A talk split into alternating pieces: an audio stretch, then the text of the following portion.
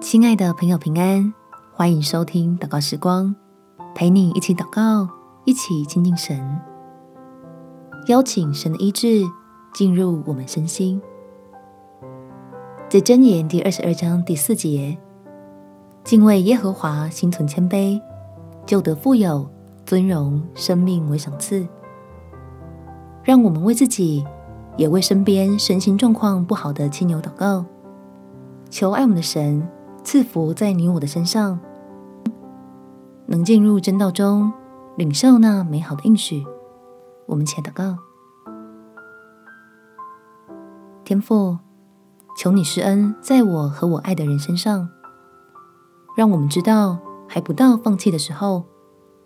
求你的光照亮那遮蔽着心灵的黑暗，使我们可以相信你就是拯救。好叫我们得着真实的医治，从灵魂到身体开始兴盛起来，在软弱上见证基督代赎的恩典，拥抱从你而来美好确实的盼望，